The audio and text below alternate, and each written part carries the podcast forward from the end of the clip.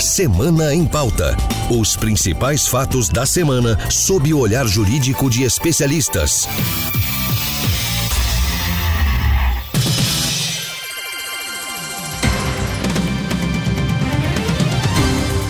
Olá, eu sou Anderson Arcoverde e você acompanha agora o podcast Semana em Pauta com análise jurídica do principal fato da semana. Por pouco mais de dois anos, após pôr fim ao Ministério do Trabalho, o governo decidiu reativar a pasta, agora com o nome de Emprego e Previdência.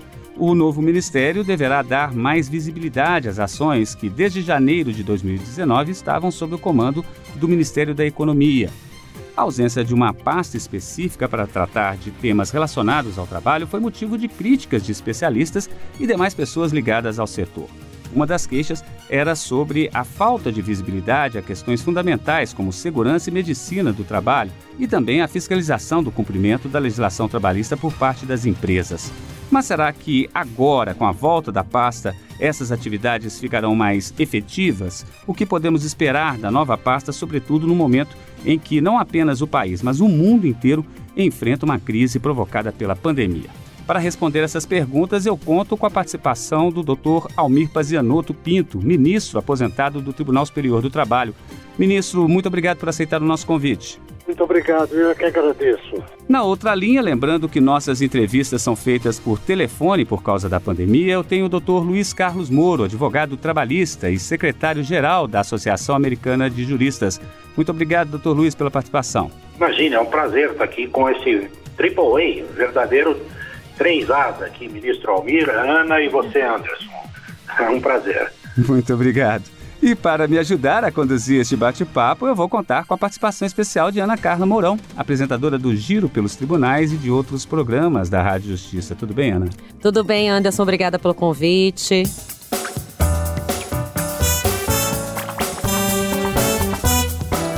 Bem, para a gente entender melhor essa ida e vinda sobre o Ministério do Trabalho, eu convido o ouvinte a acompanhar agora a reportagem de Lívia Azevedo. Vamos ouvir. O presidente da República, Jair Bolsonaro, editou uma medida provisória que recria o Ministério do Trabalho e Previdência. De acordo com a MP, a pasta ficará responsável por 10 áreas a estrutura básica do novo ministério será composta por diferentes setores, entre eles o Conselho de Recursos da Previdência Social e o Conselho Deliberativo do Fundo de Amparo ao Trabalhador. A pasta poderá contar ainda com até quatro secretarias. Além disso, o presidente nomeou Onix Lorenzoni, que estava à frente da Secretaria-Geral da Presidência, para ser o ministro da pasta.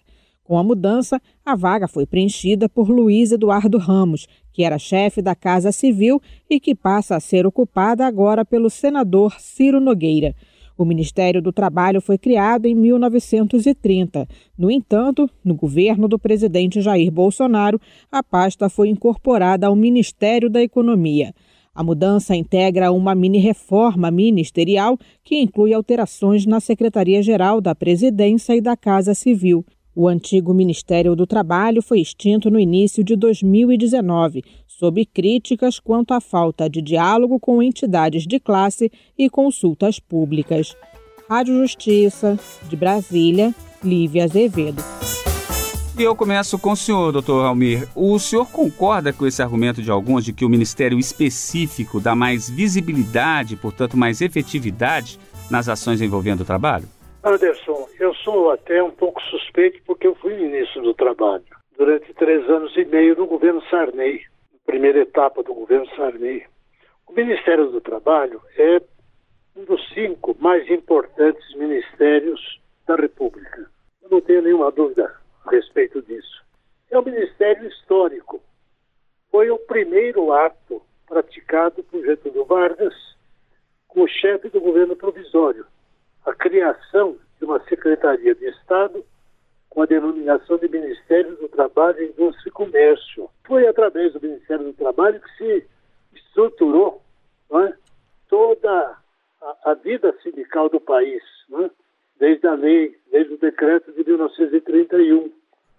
E sorte que, a meu ver, sem fazer aqui qualquer crítica mais radical, o presidente Jair Bolsonaro cometeu um equívoco ao extinguir o Ministério do Trabalho entregar questões ligadas ao trabalho e aos trabalhadores à gestão do Ministério da Economia. São áreas que não se harmonizam bem. Os objetivos são diferentes, às vezes até contraditórios. A recriação do Ministério com o nome de Ministério do Emprego, a meu ver, também não foi feliz, porque o Ministério é do Trabalho. Ele não é apenas um Ministério do Emprego ele é também um ministério para os trabalhadores que estão desempregados, para os trabalhadores que estão na informalidade, para os subempregados e até para aqueles que nunca trabalharam na vida, porque afinal de contas a vida nacional gira em torno do trabalho. O grande motor da economia brasileira foi, é e continuará sendo o trabalho. Doutor Almir, qual seria a atividade do Ministério que teria ficado mais prejudicada com o fim da pasta na sua avaliação? Bom, o maior prejuízo do Ministério consistiu precisamente na inexistência de uma formulação política para o combate ao desemprego. Nós, nós ficamos aí durante. O desemprego não é um fenômeno recente, é um fenômeno antigo. Então, a primeira preocupação do Ministério do Trabalho, a meu ver, consiste na recuperação do mercado de trabalho. E aqui ele precisa ter uma atuação em harmonia com o Ministério do, da Economia, com o Ministério do Desenvolvimento e com outros ministérios, porque a geração de empregos não é apenas um ato de vontade, resulta de planejamento e resulta de investimentos. Então, a primeira preocupação. A segunda, vamos dizer, que é o combate à informalidade. É? Procurar fazer com que o maior número de pessoas tenha carteira registrada pelo sistema jurídico trabalhista no Brasil, só goza de proteção quem tem carteira assinada. Quem não tem é uma espécie de marginal, é? Então nós precisamos gerar empregos e formalizar. Em seguida viria a questão da fiscalização das condições de trabalho. Mas uma fiscalização inteligente. Não é aquela fiscalização inibitória que faz com que o empregador tenha medo do Ministério do Trabalho, tenha medo da fiscalização e, consequentemente, tenha medo de empregar. Nós precisamos mostrar que empregar não é um ato ruim, é um ato bom. Que a fiscalização precisa ter mais empenho em corrigir eventuais irregularidades do que em punir e aplicar multas. Doutor Luiz, essa, essa retomada do Ministério do Trabalho ocorre já praticamente no fim do governo, né? Nós temos aí um ano e meio pela frente. Na avaliação do senhor, o que, que dá para se esperar dessa nova pasta? Qual deve ser a principal linha de atuação, até mesmo aí dentro do, do, dos pontos que foram elencados aí pelo ministro Almir? É, o que, que, que dá para fazer nesses um ano e meio é, com o Ministério, na opinião do senhor? Lugar, eu queria manifestar minha plena concordância com aquilo que o ministro Almir uh, nos expôs, quer quanto à importância dessa pasta para a distribuição das tarefas administrativas de um poder executivo de uma nação, quer quanto ao equívoco precedente que agora ambos vemos com bons olhos essa correção, esse hiato que nós tivemos aqui sem a presença de um Ministério do Trabalho, nos deixou durante uh, bons anos aqui sem um, um uh, interlocutor do diálogo social. O Ministério do Trabalho sempre exerceu esse fundamental papel de interlocução dos atores sociais no mundo do trabalho e agora eu espero que o ministro Onyx retome essa tarefa com a prioridade que ela uh, ostenta e que ela apresenta. O que, que uh, a gente pode esperar? Eu, eu, eu, penso que, em primeiro plano, é esse aspecto. É a retomada do diálogo social, nós vivemos um período uh, em que o, o, o, diálogo tem se caracterizado por uma dificuldade e a elevação do, do, do, do tom das posições opostas. Uh, e o Ministério do Trabalho sempre, historicamente, aí independentemente de, de legendas, de partidos, de orientações ideológicas dos governos a que pertenceram os ministros, sempre procurou exercer esse papel e eu espero que ele venha a ser retomado pelo ministro Onyx Lorenzoni. Doutor Luiz, o Brasil registrou no mês passado um novo recorde de desemprego. Quase 15 milhões de pessoas desempregadas, né? E isso, ah, claro, acaba fazendo uma pressão para que se aumente o trabalho informal e também, é, consequentemente, desrespeitos às normas trabalhistas. Na avaliação do senhor, como é que se concilia a defesa dos direitos trabalhistas e a necessidade de estimular a criação de novos empregos? Primeiro lugar, de pleno acordo, mais uma vez, com a sua é, é, observação, né? é, no sentido de que nós estamos alcançando níveis é, realmente muito preocupantes dos índices de desemprego e, e, dos índices não só de desemprego, mas dos uh, índices de desalento, que é uma, uma uh, categoria uh, das pesquisas feitas pelo IBGE é, muito pouco debatida e, e, e muito importante, porque o, o, o desalentado é, é, uma pessoa que se autoalijou da busca uh, pelo emprego. E há outros índices, além do desemprego, que são preocupantes, que uh, há um incremento muito grande do, do, do índice de informalidade no Brasil. E esse índice alcança categorias enormes, de, de grandes proporções de, repercussão social. E aí é, essa questão parece muito mais complexa do que nós poderíamos aqui é, tratar no, na, na, brevidade de, um, de, uma discussão do nosso podcast. É, mas o mais relevante que nós temos, e essa talvez seja uma das grandes missões do Ministério do Trabalho, seja perceber que nós precisamos estabelecer e fixar de um modo muito abrangente níveis mínimos de proteção social. Porque nós estamos nos encaminhando perigosamente para a substituição dos níveis mínimos de proteção social eh, com um deslocamento da seara do trabalho para a seara da cidadania a, a, a ideia de uma prestação de renda mínima de cidadania é, é, é uma ideia sucedânea à fixação de um instituto que cumpria essa missão, que era o salário mínimo. Salário, portanto, vinculado ao emprego. Me parece que nós teríamos que voltar a, ao incentivo à formalização do trabalho por. Mecanismos tributários, a redução da tributação sobre o trabalho, uh, e, e uh, mecanismos de incentivo aos empreendedores empregadores. Eu vejo muito empreendedorismo de indivíduos, empreendedorismo de substituição de mão de obra empregada para o pequeno empre empreendedor individual, aquele que se sustenta a si próprio.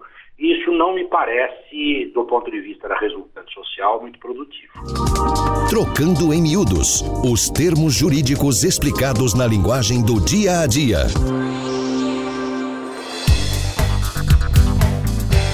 A gente faz uma pausa para informar ainda mais ao ouvinte. Como vocês já sabem, o nosso quadro Trocando em Miúdos tem o objetivo de traduzir o chamado juridiquês, aqueles termos usados por juízes e advogados que muitas vezes a gente não consegue entender e eu percebi que o Dr. Luiz usou há pouco a expressão desalento. Para explicar melhor aos nossos ouvintes, eu gostaria de pedir agora a ajuda da consultora jurídica da Rádio Justiça, doutora Thais Faria. Doutora, o que é desalento? Anderson, desalento, a palavra desalento significa perda de ânimo, perda de vontade. É uma pessoa que já não tem mais esperança, e é justamente o que isso significa no contexto trabalhista. Ó, vamos ouvir então, para a gente ter uma ideia melhor sobre o que foi dito pelo Dr. Luiz no contexto. Vamos ouvir o que, que ele afirmou na resposta. Porque o, o, o desalentado é, é, uma pessoa que se autoalijou da busca uh, pelo emprego. Bom, nesse contexto aí, doutora, se ele se alijou, se ele saiu da busca pelo emprego, quer dizer, ele desistiu, ele não quer mais procurar emprego e por isso parece que ele já nem entra mais nas estatísticas, é isso? É isso mesmo. São trabalhadores que foram desestimulados a entrar no mercado de trabalho por acreditarem que não têm chance, seja por conta da idade ou por, pela falta de experiência. E é importante, Anderson, justamente por isso, criar estratégias para aumentar o número de empregos formais e garantir então uma vida digna e, de fato, uma sociedade justa, conforme prevê a Constituição Federal. Ok, muito obrigado, doutora Thaís. Eu que agradeço, Anderson. Até a próxima. Trocando em miúdos os termos jurídicos explicados na linguagem do dia a dia.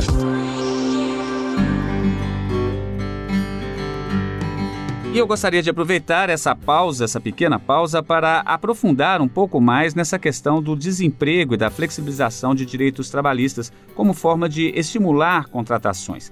E quem tem mais detalhes sobre esse assunto é a repórter Carolina Chaves. Vamos acompanhar. A pandemia do novo coronavírus obrigou o comércio e a economia do Brasil a baixar as portas. Muitas empresas não conseguiram se manter e trabalhadores ficaram sem emprego. Por isso, a necessidade de implantar novas regras nas relações de trabalho. Em abril do ano passado, o governo editou a medida provisória 936, instituindo o Programa Emergencial de Manutenção do Emprego e da Renda, com flexibilização nas regras de trabalho.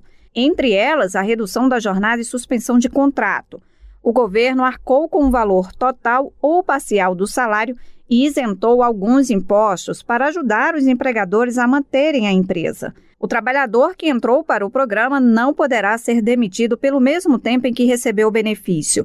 A medida provisória virou lei em julho do ano passado e ficou em vigor até 31 de dezembro. Mesmo com ajuda, 2020 terminou com 13,9% da população desempregada. Em abril deste ano, o programa foi relançado pelo governo federal e as mesmas regras de contratos de trabalho de 2020 puderam ser aplicadas. O trabalhador vai receber até quatro parcelas com a ajuda do governo. Com a medida, o empregador pode também antecipar férias e feriados, conceder férias coletivas, aplicar banco de horas e adiar o recolhimento do fundo de garantia. Este ano, quase 500 mil acordos foram fechados por mais de 154 mil empresas. Rádio Justiça de Brasília, Carolina Chaves. Então, doutora Almira, a gente viu aí na reportagem alguns estímulos para tentar evitar as demissões, mas sempre no sentido de flexibilizar a legislação trabalhista. Eu queria que o senhor fizesse uma avaliação dessa legislação, se ela é realmente um empecilho para criar emprego e se não haveria outros caminhos, né, como investir mais na qualificação profissional, por exemplo. A senhora tocou numa questão extremamente provocativa. A senhora está uh, acertando na veia quando a senhora fala em estímulo à contratação. Um dos grandes obstáculos à contratação de empregados, um dos, é a automação. Nunca os empregos foram destruídos na velocidade e na quantidade como nós presenciamos hoje, com a introdução no sistema produtivo de equipamentos de última geração. O segundo problema que o Brasil tem que enfrentar e não pode ignorar é a globalização.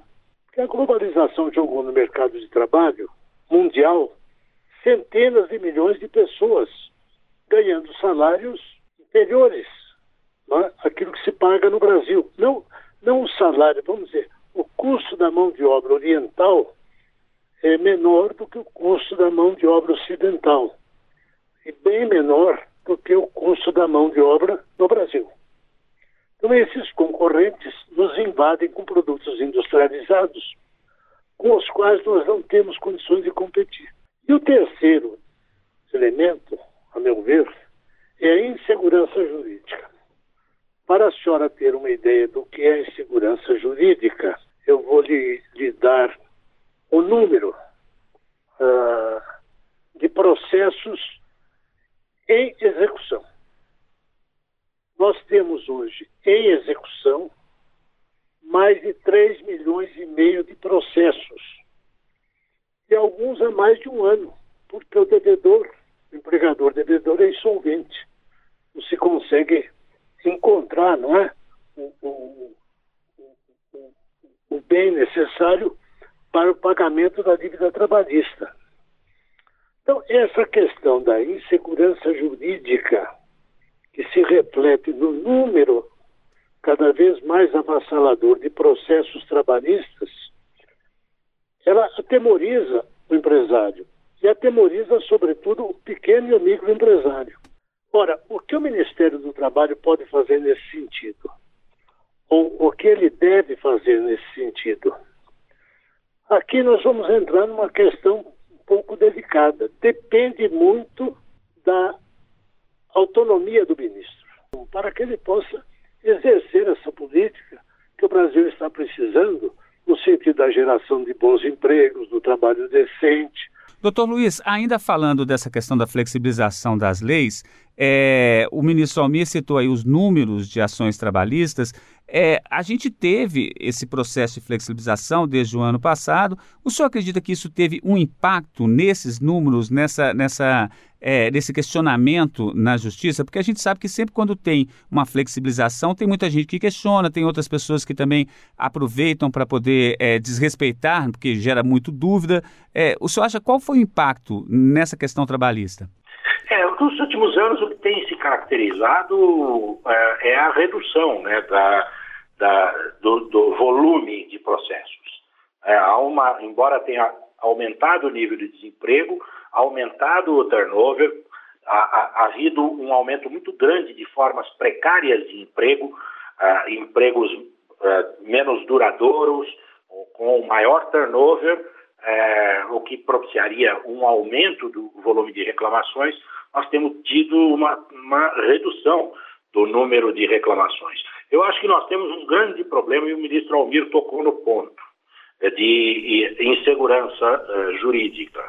Uh, há uma insegurança jurídica porque o mercado brasileiro ele, ele uh, tem uh, problemas estruturais muito grandes. É, há um, um severo problema com a, a, a, a, empresas de prestação de serviços, algumas delas com, atendendo a estándares muito seguros de, de, de, tratamento e outras, no entanto, que se revelam descumpridoras da legislação. E aí há, depois um, um, um paradoxo, é, porque na perspectiva de melhorar esse ambiente, a, a, a legislação se impõe e, e, vai se requintando. E, por outro lado, como há um, uma espécie de desprezo muito grande ao, ou desrespeito muito grande à legislação trabalhista, nós criamos um círculo vicioso que deságua na justiça do trabalho. Na agenda, uma reflexão sobre os avanços da Agenda 2030 da ONU.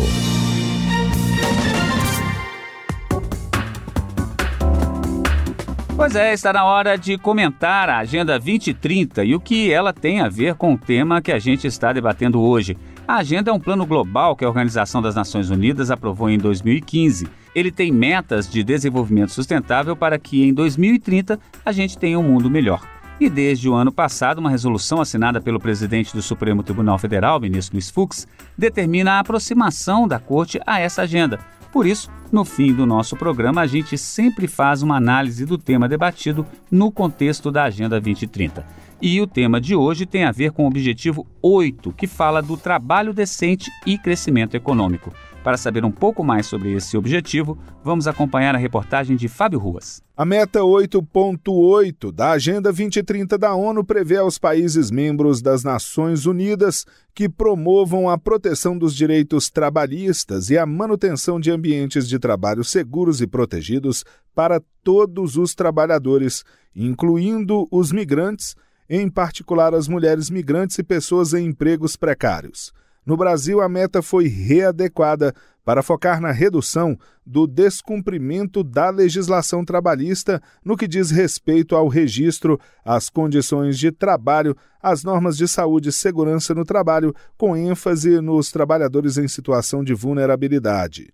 No contexto atual, em que o mundo enfrenta a crise sanitária da pandemia de coronavírus, esse objetivo da ONU ganha destaque. De acordo com o Instituto de Pesquisa Econômica Aplicada, o IPEA, com a mudança no texto original, buscou-se adequar a meta à realidade brasileira. Aqui, o descumprimento da legislação é um fator mais importante do que a ausência dela. Para colocar em prática as normas de segurança sanitária no ambiente de trabalho, é preciso que o Poder Executivo intensifique a atuação dos órgãos de fiscalização do trabalho. Rádio Justiça. De Brasília, Fábio Ruas. Doutor Luiz, quando esse objetivo é, na Agenda 2030 foi definido, não havia aí ainda o problema do coronavírus, né? Agora, com toda essa crise provocada pela pandemia, o senhor acha possível que ainda é, é possível alcançar essa meta? Eu acho que nós temos que ser uh, uh, esperançosos. A Agenda 2030 é uma agenda muito uh, importante, evidentemente sem essa perspectiva. Nós vamos ter, em função dos efeitos da, da pandemia do coronavírus, uma certa depressão. Mas eu tenho esperança na capacidade de recuperação da economia mundial. Eu acho que ah, os, os, objetivos ah, do, do, desenvolvimento sustentável, é, eles ah, têm que ser observados com, com mais atenção, mais divulgados, mais conhecidos e incorporados alcançando tanto o setor público como o setor privado e fazendo com que cada um de nós, como agentes econômicos e sociais que somos, tenhamos comprometimento com o atingimento dessas metas. Doutor Almir, é, além dessa questão, desse desafio de criar emprego hoje em dia, a gente passou a ter um, um novo desafio aí também, que é a necessidade de garantir a segurança sanitária por conta da pandemia. Como é que o senhor acha que isso pode ser feito? Difícil responder isso assim de imediato, né? Porque nós nem sabemos ainda qual a maneira mais efetiva e duradoura de se controlar a pandemia. Agora, uma coisa eu sei, que a questão do desemprego não é brasileira, é uma questão mundial. O mundo vem enfrentando esse problema não é, em situação em escala crescente desde a década de 80. Quando, quando eu penso no assunto, eu vejo o seguinte: suponhamos que no ano de 2022 a situação se normalize. Ainda assim, nós vamos arrastar uma, uma carga muito grande nos próximos anos se tudo voltar à normalidade. Por quê? Porque a cada novo ano nós precisamos criar mais de um milhão e meio de novos empregos. Então, além do saldo devedor de 15 milhões, só o crescimento vegetativo da população exige a criação de um milhão e meio de novos empregos por ano. Quanto custa cada emprego? Nunca se fez uma investigação a sério no Brasil, uma investigação científica sobre as causas do desemprego e os motivos geradores de tanto conflito do trabalho. Nós nunca tentamos entender isso, nunca procuramos descobrir isso. Ora, quando se comenta na Europa ou nos Estados Unidos que aqui, a cada ano, não é, entram 3 milhões de novos processos na Justiça do Trabalho, as pessoas ficam horrorizadas, não conseguem entender. Então, o Brasil é um país para ser construído. E nessa construção de um novo país, o papel do Ministério do Trabalho é importantíssimo, okay. desde que o ministro seja uma pessoa afeita a essa matéria. Infelizmente, gente, o nosso tempo, o nosso programa já está chegando ao fim, o nosso tempo está acabando, mas semana que vem tem mais fatos importantes, portanto já temos um novo encontro marcado aqui no Semana em Pauta. Eu sou Anderson Arcoverde e quero agradecer ao ministro Almir Pazianotto Pinto. Muito obrigado, doutor. Eu é que agradeço, foi ótima essa oportunidade. Meus agradecimentos também ao senhor, doutor Luiz Carlos Muro. Eu que agradeço, Anderson, a você, a Ana, e essa oportunidade. Muito obrigado. Ah, e obrigado também mais uma vez por essa parceria, Ana Carla. Eu que agradeço, Anderson. E muito obrigada também aos nossos entrevistados de hoje. Bem, gente, o Semana em Pauta é um podcast da Rádio Justiça com a produção de Ana Cláudia Possati e trabalhos técnicos de Daniel Leite e Jason Gonzaga. Secretaria de Comunicação Social, Supremo Tribunal Federal. Semana em Pauta. Os principais fatos da semana sob o olhar jurídico de especialistas.